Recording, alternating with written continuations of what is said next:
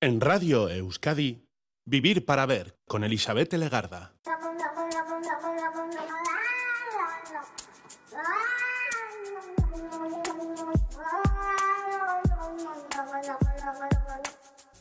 Gabón, ¿qué tal? Bienvenida, bienvenido a esta edición de Vivir para Ver en Radio Euskadi. Hoy estamos saludando ya los primeros minutos del día 24 de octubre, una semana en la que entramos repleta de actividades, citas y reivindicaciones. De hecho, hoy vamos a asomar nuestra mirada al mundo tecnológico y vamos a utilizar las gafas de la euskera, porque este jueves 26 de octubre tendrá lugar una nueva edición de las jornadas denominadas Euskara Bildúa. Será su decimosegunda edición, o sea, 12 años analizando tecnología y sus aplicaciones en euskera. El objetivo es dar a conocer herramientas válidas para el día a día, conocer respuestas a necesidades concretas de empresas e instituciones que protegen la privacidad de los datos frente a las grandes plataformas. Lo que distingue además a estas jornadas es el idioma, porque se valora que estas herramientas estén disponibles en euskera o se puedan desarrollar en este idioma. 12 ediciones de Euskara Bildúa que esta vez, este año también se celebrarán en el Museo San Telmo de Donostia, en jornada de mañana. Se podrá seguir presencialmente, pero también existirá la oportunidad del streaming. Y así es como se conversará sobre temas como Nextcloud, una oficina virtual para cualquier organización de empresa en sistema RPODO, y MailTrain, un software para el marketing digital. Vivir para ver.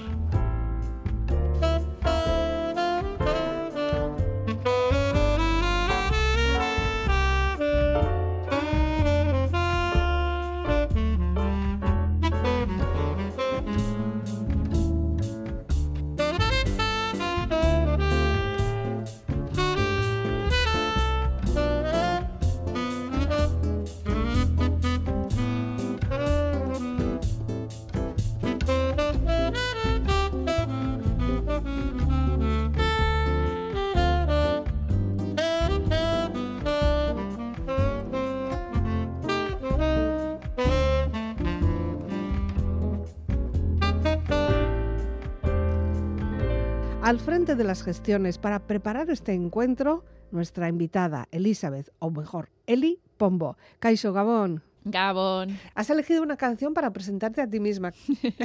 bueno, un poco personal, diría yo. Sí, eh, es una, bueno, la canción es Abuela Maitía de, de Entol Sarmiento.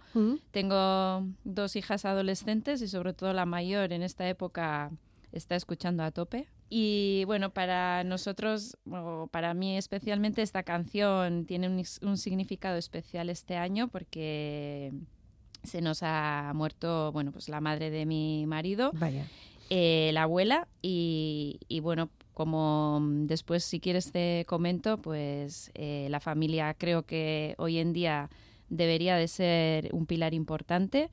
Eh, la comunicación dentro de la familia creo que es eh, súper importante en los tiempos tecnológicos y digitales y de inmediatez que nos rodean. Mm. Y bueno, pues nuestra, nuestra abuela siempre ha sido de reunir a la, a la familia y bueno, pues le doy esa importancia y esta canción es eh, especial por, por esa razón. Uh -huh.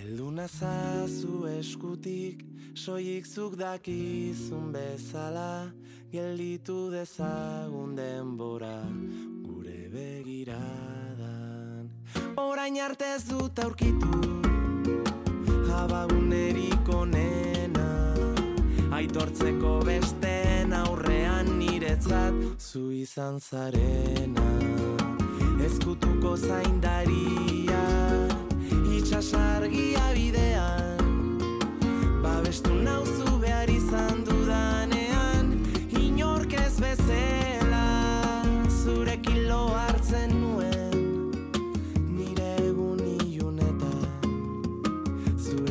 ametsegin dut gaur gauean. Heldu nazazu eskutik soilik zur dakizu bezala gelditu dezala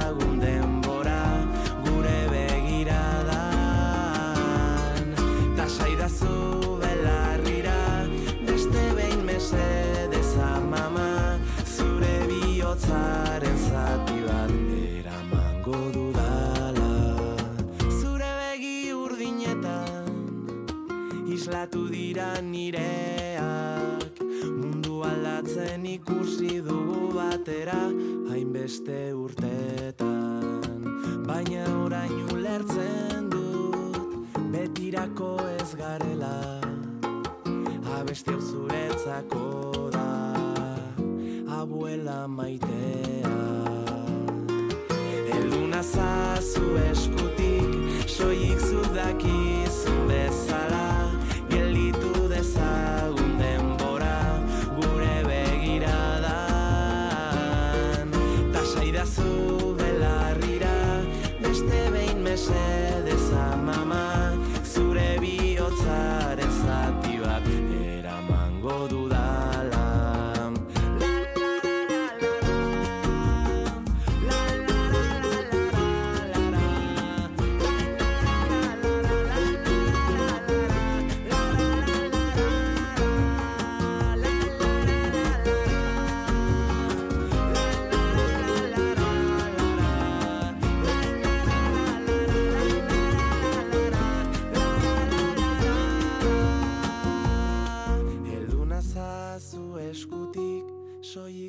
Soik zuk dakizun bezala Gelditu dezagun denbora Gure begiradan Tasaidazu belarrira Beste behin mesedez amama Zure bihotzaren zati bat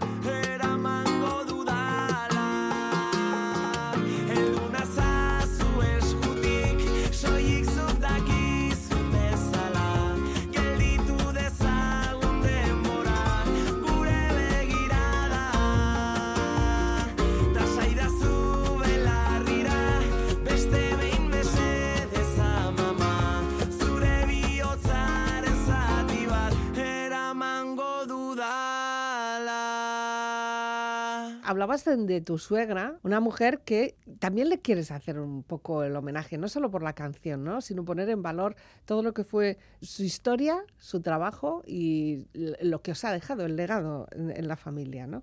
Sí, bueno, pues eh, ella era eh, Marichu Errazkin. No sé si tal vez alguno se acordará, el año pasado le dieron uno de los premios José María Corta y por desgracia eh, me tocó mm, decir unas palabras a mí porque Mm. pues ella en ese momento estaba en el, en el hospital y fue una mujer emprendedora eh, de estas que que bueno es raro encontrar porque bueno pues eh, fue madre de siete hijos abuela de 14 nietos y, y siempre la caracterizó una fuerza especial eh, a la hora de sacar cualquier cosa adelante pero siempre sin olvidar esos lazos familiares y esa comunicación que decía no tan necesaria hoy en día y siempre la caracterizaba y así lo dije en aquella entrega de premios eh, la caracterizaba pues eh, esas ganas de, que- de querer eh, tener a, a la familia cerca con un Mm. caldito, una sopa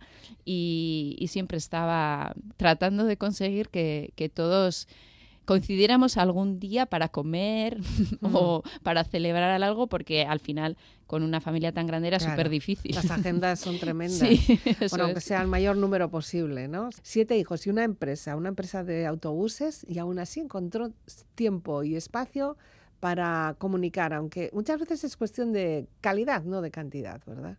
Eso es, pues igual mm, tampoco era que pasase demasiadas horas con, con cada uno, pero lo que tú dices, eh, cada vez que estaba con alguno de sus eh, nietos o nietas, siempre tenía o bien algo que contar o sobre todo que escuchar. Le encantaba escuchar Mm. cómo le contaban pues qué les había pasado en la escuela, qué es lo que les gustaba. Entonces ella era también mucho de escuchar, de hablar también, pero de escuchar también. Ya, fíjate qué difícil es, ¿eh? sobre todo para que arranquen a hablar los adolescentes, ¿no? Sí, pero yo siempre les decía, les decía a mis hijas, oye, ¿habéis venido donde la mamá?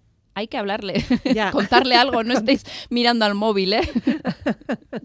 De todas formas, tú también has sido una persona que siempre te ha interesado un poco la comunicación, la información, el estar ahí, el, el transmitir, ¿no? Porque, bueno, pues eres licenciada en Ciencias de la Información también, que eso ya lleva, conlleva otro sentido, ¿no?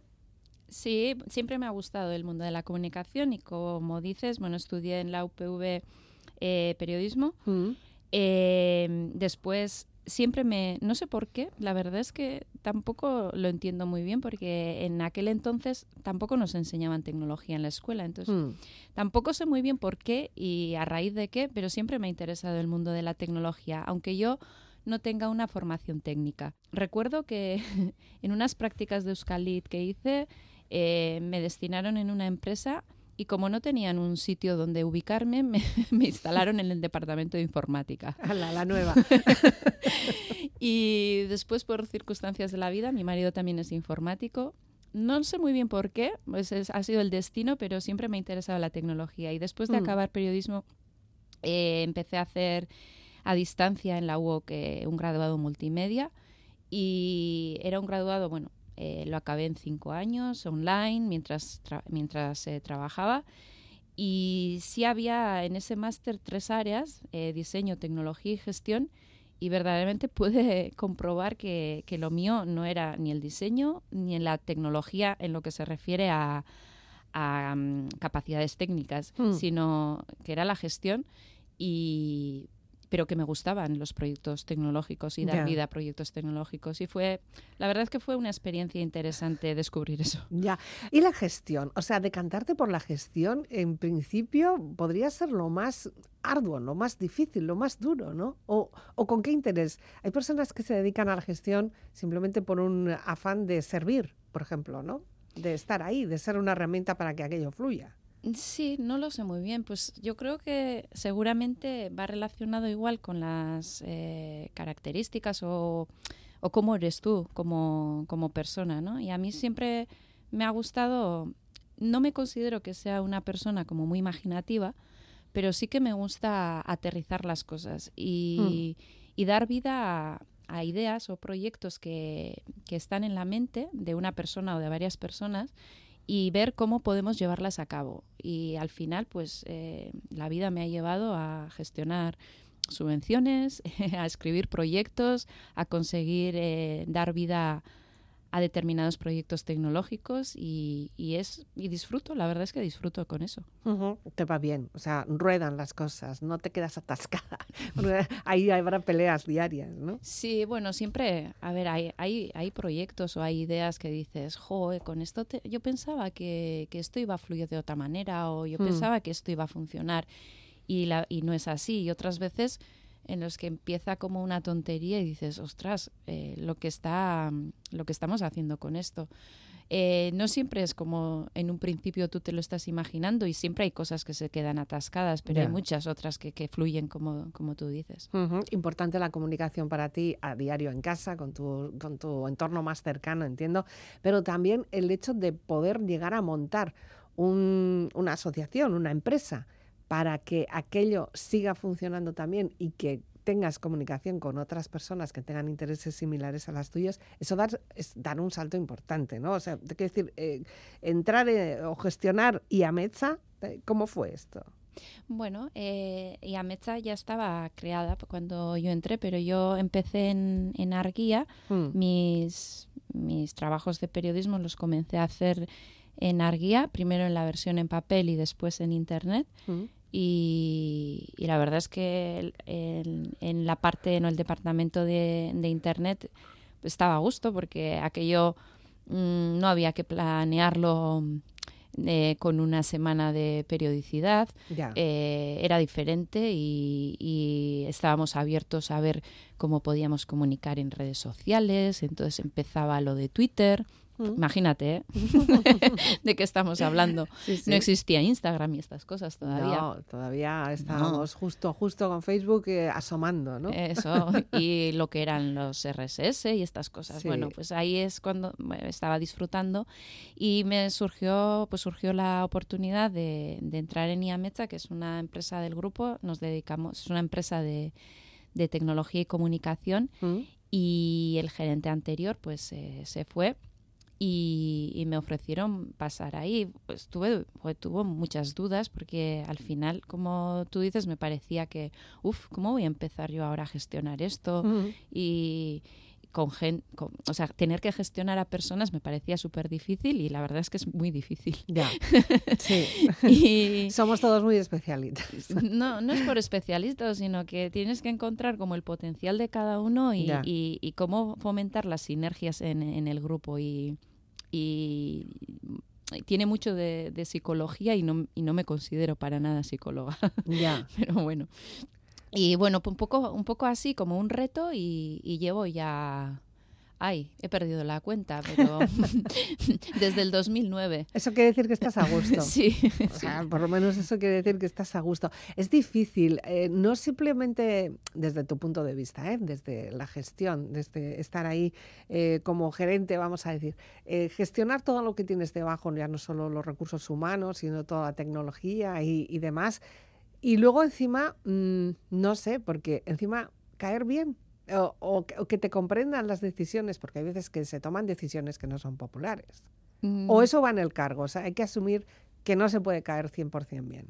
No, yo no, no, creo que sea una cuestión de caer bien, es más lo que tú dices, eh, hacer entender que lo que tú estás proponiendo hmm. ha surgido de, no de la nada, sino de de estar meditándolo y, y siempre es, o sea, las decisiones no se toma, o sea, no las toma el director o la directora. Hmm. Eh, es muy importante tener a, a un equipo alrededor eh, que, que, de alguna manera eh, está trabajando, ¿no? Está trabajando de la misma manera que lo haces tú y esas decisiones se toman en consenso, no solo a nivel de dirección, sino lo interesante es eh, hacer partícipes del funcionamiento diario de, una empresa a todo el equipo. Y eh, yo creo que el arte está ahí lo difícil es eso. Ya, además tenéis un lema para ello, ¿no? Eh, un lema. Sí. Eh, eh batetik Ah, vale, esa, esa, esa, ese lema lo, lo, hemos ido variando, pero sí, el lema inicial de Yametza era Ideia batetik errealitatera, mm. que es lo que, lo que precisamente te comentaba, a mí, a mí me gusta, que es dar vida a esas ideas, ¿no? Después hemos cambiado el lema, ahora hoy en día es bipuntura en arte con lotura, y al final lo que decimos es que ayudamos a, los clientes, a las entidades, a quien sea, a conseguir su objetivo, que puede ser pues llegar a su a cada uno llegar a su público eh, a sus eh, clientes y que ese camino que une un punto con el otro puede ser diferente en cada caso. Para unos el camino más recto es el ideal para otros eh, justo lo contrario. Entonces eh, depende pues cada uno como sea la manera de, llegar al objetivo que, que se quiere, pues va a ser diferente. Intentamos adaptarnos a, la realidad de cada uno. Ya, eh, hablando de gestión, hablando de comunicación, hablando de tecnología, siempre has añadido también, y de eso todavía mm, no lo hemos mencionado, el idioma, el euskera. Eh, ponerlo ahí también como valor dentro de la gestión. Eh, es un reto, ¿no? Lleváis eh, tiempo haciendo además. Sí, pero bueno, es algo que, nosotros vivimos de manera natural. como te digo, Yamecha es un proyecto surgido un poco del entorno de Arguía y, y, es algo que lo llevamos en nuestro ADN desde el inicio. Eh, hemos, Yametza se creó con una cartera de clientes muy ligada al mundo euskaldun. Mm. Es uno de los valores que nosotros tenemos y en nuestro día a día, eh, nuestra lengua de trabajo entre nosotros en, eh, es el euskera y muchos de los proyectos que hacemos van orientados al fomento de, del euskera, eh, y son eh, muchas veces proyectos eh, íntegramente desarrollados en euskera. y, y, es donde fluimos con total naturalidad y y más que un reto lo vemos como algo natural. Natural. Eh, necesita su espacio también el idioma, el euskera como tal, en este, en este tipo de eh, negocios, ¿no? Eh, necesita su espacio y su desarrollo. Y además también habéis encontrado como una vía importante dentro de la educación, o sea, esas herramientas que pueden servir después para formar, de hecho sirven para formar a nuestros jóvenes, ¿no? Sí, es algo que a mí es una de, de, las actividades que me llena especialmente porque eh, no sé si yo, si no hubiera elegido periodismo, eh, creo que la segunda opción la había, puesto que fuese psicología, eh, pero yo creo que la pedagogía no, no, debería de estar muy, muy lejos. La verdad es que me he dado cuenta que la educación es eh, un sector súper estratégico de esta sociedad que estamos formando a las generaciones futuras de las que dependeremos, queramos o no, y, las que marcarán de alguna manera eh, el rumbo de, nuestra sociedad.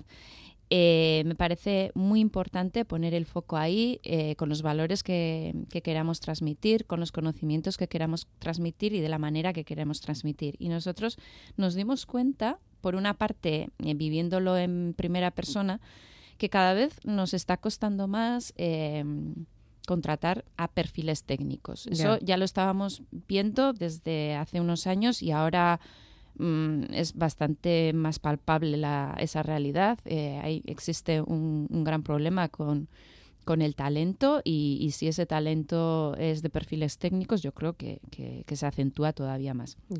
Y, a, su vez estábamos viendo que desde Europa eh, se estaba dando ese mensaje. Es decir, eh, nos están diciendo dentro de unos años no va a haber suficientemente gente formada suficientes profesionales para atender a la demanda que haya del mercado y cada vez eh, como la sociedad, la realidad es más, digitalizada y más tecnológica, para todo nos hacen falta esos perfiles, ¿no? Yo digo que antes analfabeto sería el que no sabe ni leer ni escribir, pero hoy en día analfabeto es el que no sepa eh, nociones básicas de programación o, conceptos tecnológicos o técnicos eh, mm. para poder desenvolverse en el día a día.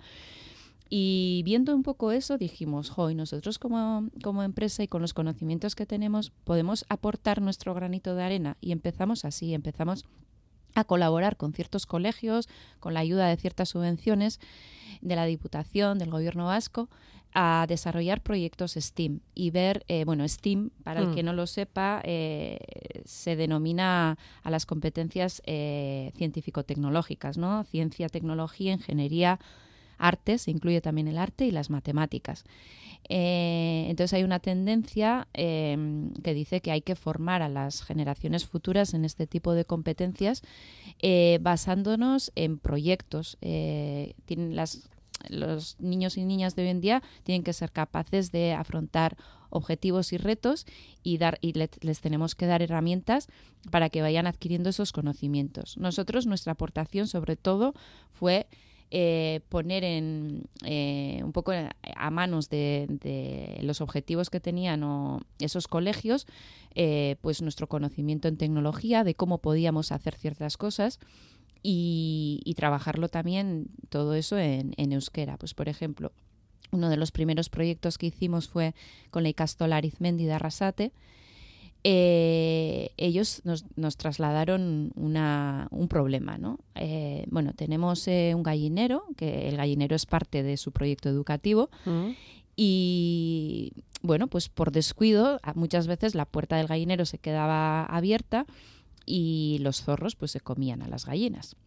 Eso es verdad, ¿no? Eso es verdad, no, no, no, sí es verdad. una parábola. No, no, no, es verdad. vale. Entonces a, los, a los niños y niñas eh, se les transmitió ese problema. Oye, ¿cómo podemos hacer para que no, no pase esto? Bueno, pues la solución pasaba por porque había que asegurarse de que había que cerrar esas puertas del gallinero. ¿Y cómo hacemos eso? Bueno, pues eh, se, se, montó un sistema para que, ah, no sé, no me acuerdo muy bien si era por la luz solar ¿Mm? o por horario, el sistema se programaba para que se abrieran o cerraran las puertas. ¿Y cómo conseguir eso? Pues preparamos unos unas unidades didácticas eh, en las que se explicaba pues qué era un, circuito eléctrico, cómo funcionaban las luces LED, cómo podíamos programar todo eso. Se llegó a hacer una maqueta y con la ayuda de los profesores que estaban súper implicados con el proyecto, salió un, un proyecto súper interesante. Desde luego. Bueno, vamos a escuchar un poquito de música, es un poquito de agua, que nos has hablado muchísimo. Y eh, nos presentas ahora la siguiente canción, que es Dreams de Cranberries. Sí. Todo, todo un himno también para una generación, entiendo, ¿no? Sí, es un poco de... Bueno, no sé tú qué edad tienes, pero Yo soy mucho mayor que tú. de, mi, ep- de mi época, me acuerdo, de, de- tiene bastantes años esta canción. Sí. Eh, y bueno, mm, me encanta, la canción es súper bonita Sí. y habla de, de sueños. En este caso, eh, habla del sueño del primer amor, eh, creo. Pero mm, como estamos hablando de nuevas generaciones eh, y de esos sueños que pueden tener estas nuevas generaciones y que nosotros les tenemos que ayudar a encontrar el camino ¿no? Mm. A- a co- para conseguir esos, esos sueños, porque siempre hablamos de los de los jóvenes como, jo, estos que solo piensan en la juerga, pero bueno, también tienen sus- sus objetivos y yo creo que nuestra misión es ayudarles a, a encontrar su camino. Bueno, pues va por ellos y, y- y ya está.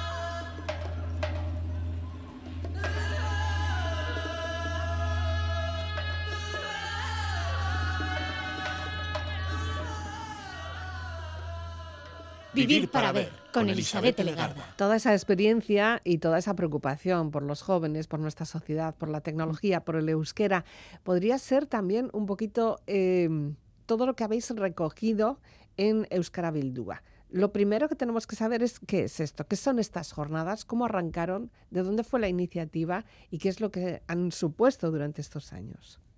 Bueno, eh, nos tenemos que remontar al 2012, Mm, que fue la primera edición. Sí, ha, ha llovido ¿eh? desde Sí. entonces. Y bueno, eh, un poco surgió de la necesidad de transmitir o divulgar en la sociedad eh, esos conocimientos relacionados con la tecnología y en nuestro caso con el euskera. eh, veíamos que hacía falta socializarlo de alguna manera. Mm, Eh, así surgieron las jornadas eh, Euskara Bildúa, eh, que empezamos a organizar a Metzagaña, el grupo Ametzagaña junto con Arguía eh, y Ametza. mm, Y el objetivo es ese, hacer divulgación a un público genérico, donde el euskera tiene una importancia vital. Intentamos traer a ponentes internacionales que antes mm, no han estado y, y también compartir el conocimiento que aquí se genera, las experiencias que, se- que aquí se generan. Es una, una manera de tratar de hacer también un poco de networking, aunque en unas jornadas sea un poco difícil porque la gente pues va más a a escuchar. que a, Eso es, sí, eso es. que a participar, ¿no? Eso es. Es una manera, bueno, primero de saber qué se hace en el exterior, sí, pero también de mostrar al exterior lo que se hace desde aquí, ¿no? Exactamente. No, Em, Vamos a quitarnos un poquito ese complejo, ¿no? De inferioridad o de, no sé, de que no, no estamos a la altura. Muchas veces además eh, yo creo que los vascos mm, tendemos mucho a hacer, hacer, hacer, hacer Ya. muchas cosas y, y no somos eh, mm, tan propensos a, a- a- no sé si a, divulgar, a decir Ya. vender, pero Nos vendemos mal. eso es. Yo creo Sí. que en eso los catalanes nos llevan ventaja. Eh, sí, eh, lo que tú decías, al final es una manera de, de vender también lo nuestro eh, fuera o a, a la gente que, que viene de fuera. Eh, por ejemplo, a nivel de... mm, eh, solemos poner servicio de interpretación. Ya. La- la- los ponentes Porque se, se procura que todo sea en euskera, ¿no? eso es, los Sí. ponentes que vienen de fuera, mm, ya sean ya sea su idioma inglés, francés o lo que sea, lo, lo traducimos al euskera y normalmente las experiencias de aquí o los ponentes de Euskal Herria intentamos que, que su ponencia sea, sea en euskera. Y las ponencias que son en euskera las traducimos, aunque haya dos personas que vienen de fuera, Sí. intentamos eh, traducirles todas las ponencias en euskera a su idioma para que se sientan integrados y, y- y sepan y entiendan lo que se comenta durante a lo largo de toda la jornada. Para eso hace falta hacer una, una buena contratación de intérpretes, ¿eh? Sí, bueno, eh, siempre solemos tener a una o dos personas, Ujú. mu- la mayoría de las veces dos personas durante toda la jornada, durante toda la mañana.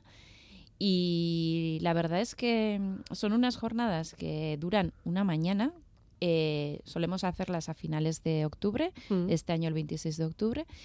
Y, pejo, pero mm, nosotros estamos trabajando con esto todo el año. O sea, acabamos u- una edición y ya estamos pensando en la siguiente. Sí, en, en cuanto a temas o personas que puedan acudir eso es. o, o, no sé, o situaciones que queráis después plasmar. Eh, porque además esto entiendo que de año en año va cambiando de formato, va cambiando un poquito, adaptándose a las necesidades, porque vemos que los años, de un, de un año a otro, las cosas cambian muchísimo, ¿no? Sí, más que, bueno, el formato sí hemos cambiado algo, pues eh, en alguna ocasión se ha introducido alguna mesa redonda, eh, también algunas mesas de trabajo, pero sobre todo ha ido variando el, el tema. Hemos, eh, hemos tratado diferentes temas Mm, y, y los últimos años sí que hemos focalizado un poco la divulgación en el tema de la soberanía tecnológica. Eh, es ahí donde nos estamos centrando durante los últimos años. No sé Mm. si te suena ¿Qué Mm. puede ser eso de soberanía tecnológica? Pues así mucho, así me pillas un poco así, aunque quiera disimular. No, no sé lo que es eso. Es difícil de explicarlo, ¿eh? la verdad. A pero eh, igual, sé que me vas a dar luz. igual te ayudo eh, ver. explicándote un poco cuál fue el primer lema de la primera edición, que fue Odeias de Existitzen, la nube no existe. Ahí va. Eh, porque mm, lo que solemos decir que es, eh, esto ya las fotos las he guardado en la nube, eh, no sé qué documento lo he guardado en la nube, ¿no? Es, Sí. es muy habitual Sí, sí. oírnos decir eso. Es habitual y además queda muy chic. ¿no? Sí, bueno, pues que sepas que la nube no existe. Que, va. que- que es un ordenador que está en algún sitio por ahí, en Silicon Valley o vete a saber dónde. Uf, Entonces, eh, con esta frase muy, muy mítica, lo que se quiere mm, indicar es, explicar es eso, eh, que no somos muy conscientes mm, igual de lo mucho que nos rodea la tecnología en el día a día mm, y de lo que eso implica eh, también, porque nos levantamos eh, con el móvil, tenemos la alarma en el móvil, eh, hacemos deporte con el reloj que es súper inteligente y sabe cuántas calorías hemos quemado y cómo y estamos. lo que hemos dormido y qué calidad Eso de es. sueño llevamos. Eso es. y, y al final eh, todo eso, esos datos están en algún lugar en el que, bueno, se, mm, eh, personas bien intencionadas o malintencionadas pueden hacer un uso de, de esa información, ¿no? Claro. Entonces, en frente, frente a esa realidad, eh, las- la soberanía tecnológica lo que, mm, lo que aboga es a tener un mayor control sobre la tecnología que tú utilizas.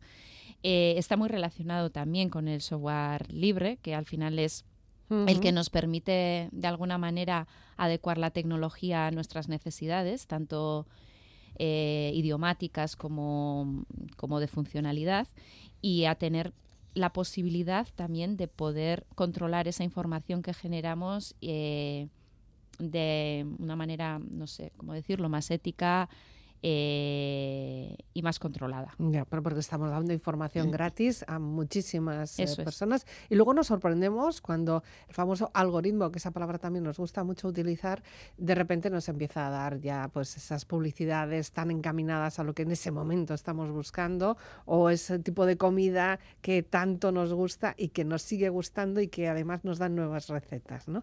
Eh, al final todo eso está más controlado de lo que pensamos, pero da mucho miedo. Mm, Da miedo, pero yo creo que con miedo tampoco se puede vivir. Eh, eh, este es precisamente el objetivo de las jornadas, eh, hacer divulgación mm, para, de alguna manera, dar a entender a la sociedad de que puede haber alternativas eh, que pueden estar en, en un poquito en tus manos para que esa realidad no sea tan, tan eh, Hmm. Eh, aterradora. Ya. Yo creo que la primera vez que nos hemos sorprendido todas, yo por lo menos así fue, cuando de repente de esto de mm, Google, voy a decir, te recuerdas dónde estuviste hace cinco años y de repente te manda fotos, ¿no? Claro, eh, te ha ganado porque las fotos te gustan, pues son Claro. tuyas, pero luego dices, pero ¿qué le importa a Google dónde he estado yo hace cinco años, ¿no? Ahí eso es cuando te rebelas un poco contra la situación, por lo menos. Sí, eh, al final nos ofrecen herramientas muy, muy, muy de una manera muy fácil, muy Claro. asequibles, Muy eh, amables. Sí. Eh, después también tenemos que ser conscientes que toda la información que nosotros hemos ido eh, acumulando en esas bases de datos, pues fotografías, como tú indicabas, todo eso sirve para entrenar sus sistemas de inteligencia artificial Sí, sí, también. sí, Y entonces, sí. de ahí que Bueno, esa va a ser la siguiente, lo de la inteligencia artificial, que aquí hay ya personas muy pro, pro, pro, otras que nos resistimos un poco y otras que nos sorprendemos también con esa inteligencia artificial, ¿no? Sí, pero bueno, es el futuro que, que- que viene y yo creo que las armas que tenemos frente a esa realidad es eh, saber dónde estamos, eh, ser críticos con lo que nos rodea y de ahí también la necesidad de formar a las nuevas generaciones en una diversidad tecnológica también amplia, que no tiene eh, por qué aprender solamente una herramienta eh, tienen que saber que, que hay diferentes posibilidades y, y ese es un poco el, el reto y el objetivo que tenemos eh, con estas jornadas. Y trabajar un poquito el criterio también, ¿eh? o sea, es. que no todo vale, ni todo, ni todo es asequible, ni todo es gratis. Eh, no sé, todo, todo hay que pagar por ello también. Y Cusita y Casi es tu siguiente propuesta musical. Esto es un poquito más antiguo, ¿no? Joder, súper. Estaba buscando un poco eh, eh, qué canción podía podíamos incluir con lo que estamos explicando Mm. y jo, eh, sí que me he encontrado con esto y digo, jo, pues sí que lo cantábamos en su día. Sí, a pleno pulmón, te diría yo, incluso. Y sí, pues es una canción del grupo rockero Mutricuarra Delirium. Mm, Eh, lo he elegido por su título porque estamos hablando de que tenemos que ver, escuchar para aprender. aprender. eh, Ikusiete y casi y, y bueno resulta que también fue una banda sonora del programa Ikusicas de TV1 o sea que bueno todo Bueno, queda en pues casa al final hemos conseguido aunarlo todo, ¿no? Cerrar el círculo, como Eso se es, suele decir. es. Pues ahora solo nos falta escucharlo y recordarlo. Y el que quiera y pueda cantar todavía, pues venga, ala. seguro que además es que encima no sabemos la letra, porque esas son típicas letras que se nos quedan grabadas. Eso es.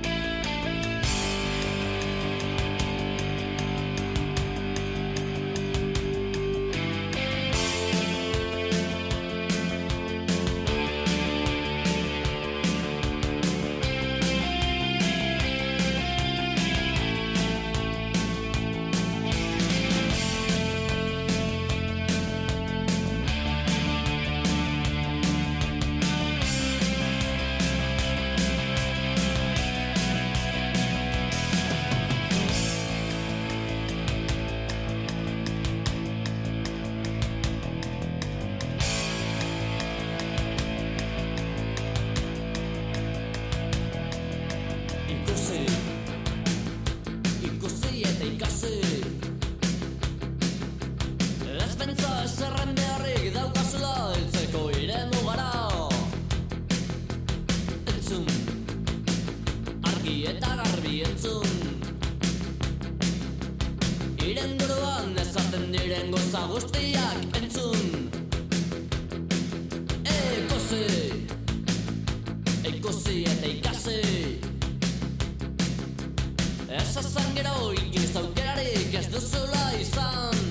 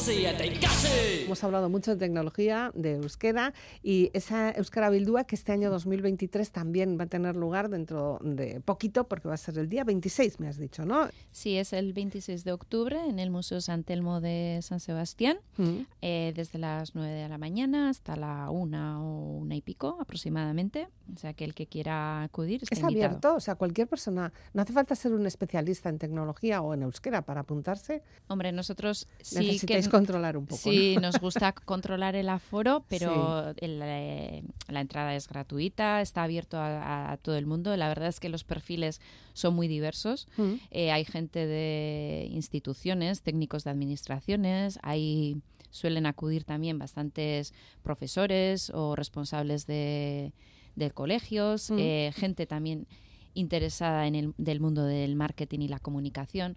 O sea que el público es bastante diverso, la verdad. Eh, decir que EITV todos los años nos ayuda a- con la emisión streaming de las jornadas. Mm. Eh, entendemos que hay, hay aquí también un debate, ¿eh? Eh, o sea, hay que darlo por streaming y no, no- que la gente tiene que venir. Bueno, Ya. es diferente, aunque se dé por streaming, eh, estar allí Claro. y, y compartir pues mm, con la gente eh, pues tus ideas, eh, los de ponentes. después sí. y bueno.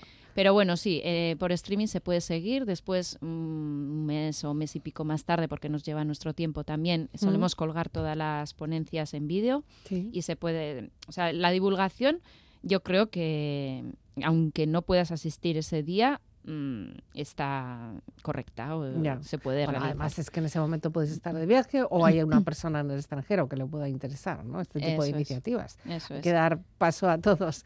¿Y, y qué es lo que se va a tratar este año? Vale, que este año queríamos que fuesen unas jornadas, porque así nos pedía la gente, eh, unas jornadas más eh, prácticas, eh, porque llevamos ya bastantes años con lo de la teoría que te estaba comentando, de lo de la nube no existe Hmm. y demás. Entonces hay mucha mucha divulgación a nivel teórico, pero la gente también quería, pide cosas prácticas. Entonces, lo que este año hemos querido, eh, eh, las jornadas van a tener dos bloques. Por una parte estará el bloque de antes del café, eh, que será más eh, de contenidos teóricos para, por- para decir, bueno, Miren Berasategui, que es la profesora de Deusto, nos explicará cuáles son las diferencias entre software libre, de código abierto, porque parece que todo es lo mismo, soberanía tecnológica, eh, bueno, cada cosa que implica. Y, y después de eso, el primer bloque será eh, dedicado a la, a la educación. Va a venir Alexis Kaufman, que es el responsable de eh, recursos digitales del Ministerio de Educación francés. Nos explicará por qué allí se está apostando eh, por una estrategia basada en, en recursos libres en la educación. Y después tendremos también eh, otra ponencia que, hemos ya atado eh, esta última semana. Eh, eh, también eh, es un proyecto mm, orientado a los jóvenes que de alguna manera pretende trabajar las redes sociales pero desde un punto de vista eh, bueno, más responsable y más, ético. Ellos nos contarán un poco su experiencia. Y después del café sí que va a ser como un escaparate de herramientas tecnológicas eh, soberanas y libres, eh, mm, válidas para el día a día de cualquier persona eh, o entidad. Puede ser, por ejemplo, el software Odoo, que es un RP que pueden usar las empresas. Es un, un RP de software libre que, que permite bueno, pues ajustarse más a tus necesidades eh, y demás. También eh, la herramienta de oficina virtual de, mm, que se llama Nextcloud, que es, di- diríamos, como un- para que la gente lo entienda, un Google Drive, pero que te permite crear o instalar el sistema en tu propio servidor. Eh, otra herramienta que se llama MailTrain, también que la puedes instalar en tu servidor, eh, que sirve para hacer eh, eh, envíos de mailings, Mm. pues como puede ser un MailChimp, por ejemplo. eh, con la diferencia de que bueno pues esa información esa- esos correos electrónicos y esas bases de datos de correos electrónicos los puedes gestionar de manera más soberana pues en- desde tu servidor Y después eh, también va a haber una experiencia de una asociación que se llama Barasca, que trabaja también eh, para que en euskera y en el mundo del software libre, pues eh, la gente, bueno, pues pueda tener sus, sus recursos. Y por último, explicaremos también la iniciativa Common Voice. Common Voice es un proyecto de Mozilla que lo que pretende es eh, conseguir un sistema de tecnología de voz en euskera que, sea, que sea libre, es decir, que seamos capaces de entendernos en euskera también con las máquinas, como puede ser pues un Alexa o un Google Assistant, eh, y pero que además sea libre para que bueno pues las empresas también de aquí o de cualquier otro sitio puedan integrar eh, esa tecnología en euskera en sus soluciones. Y es una iniciativa que requiere de muchas, muchísimas horas de voces y de grabaciones de personas. Ya te digo. Y el Departamento de Política Lingüística está impulsando esta iniciativa. Eh, en este momento eh, ha puesto en marcha una campaña para animar a la gente Sí, a... creo que la publicidad la, la estamos viendo, ¿no? Sí, de se llama. sí. Eso es. Y, y bueno, pues eh, vamos a explicar también un poco el porqué de todo eso. Bueno, pues eh, trabajo hay. Todavía no hemos llegado a la fecha y sabemos que según llegue la fecha ya vais a estar- empezáis a, a preparar la siguiente, pero sí que te agradecemos muchísimo que hayas venido a contarnos todo esto, Eli, porque ya el tiempo también aquí es limitado. Entonces nos tenemos que despedir. Las personas que estén interesadas, pues que se acerquen, que os busquen, que evidentemente ahí estáis, Euskara Bildua y Jardunaldiak, y, y nos despedimos con Cher. ¿Por qué con Cher? Bueno, eh, eh, esta también es una canción de mi época universitaria que me gusta.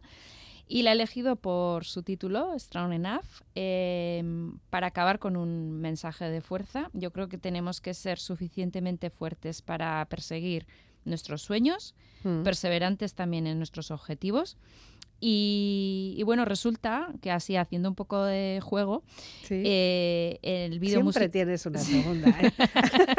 Ahora que el vídeo musical de, de esta canción, sí, eh, pues resulta que, que Cher es un virus informático ahí va.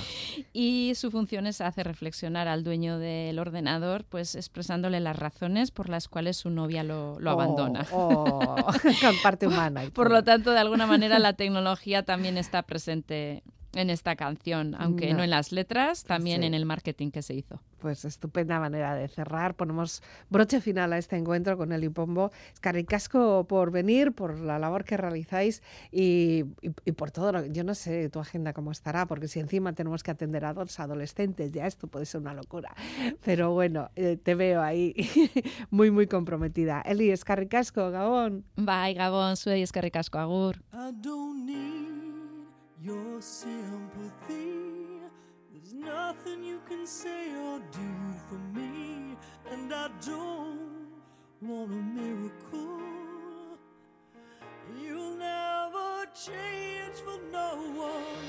Persiguiendo nuestros sueños sin olvidarnos de nuestros objetivos. Con el sustento del euskera y la música temporal de Cher, cerramos esta edición de Vivir para Ver, a la que puedes acceder también a través de la página o las redes sociales.